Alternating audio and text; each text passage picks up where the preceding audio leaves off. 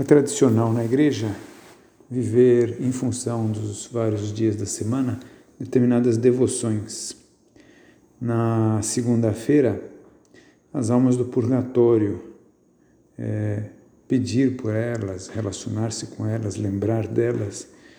Se pode fazer pedindo na missa, ou rezar ou lembrar de pessoas falecidas e queridas ou quando uma pessoa passa por um cemitério, então aproveita e reza por aquelas almas. Né?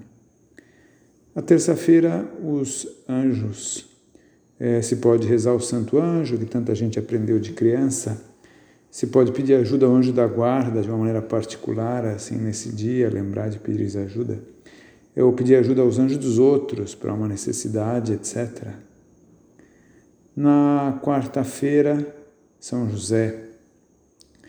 Então, há orações também clássicas assim com relação a São José. É a oração de nação de graças que, a pessoa tem nos missais, assim, mesmo os eletrônicos, para depois da missa.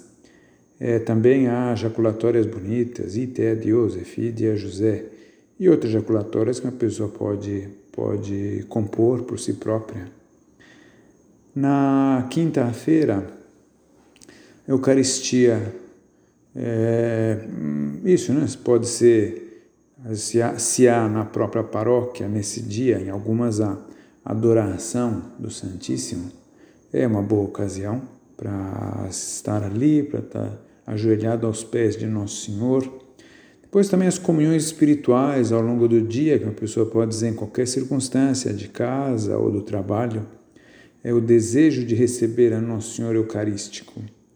E também de cumprimentar Nosso Senhor quando a gente vê uma a torre de uma igreja, Nosso Senhor está ali realmente.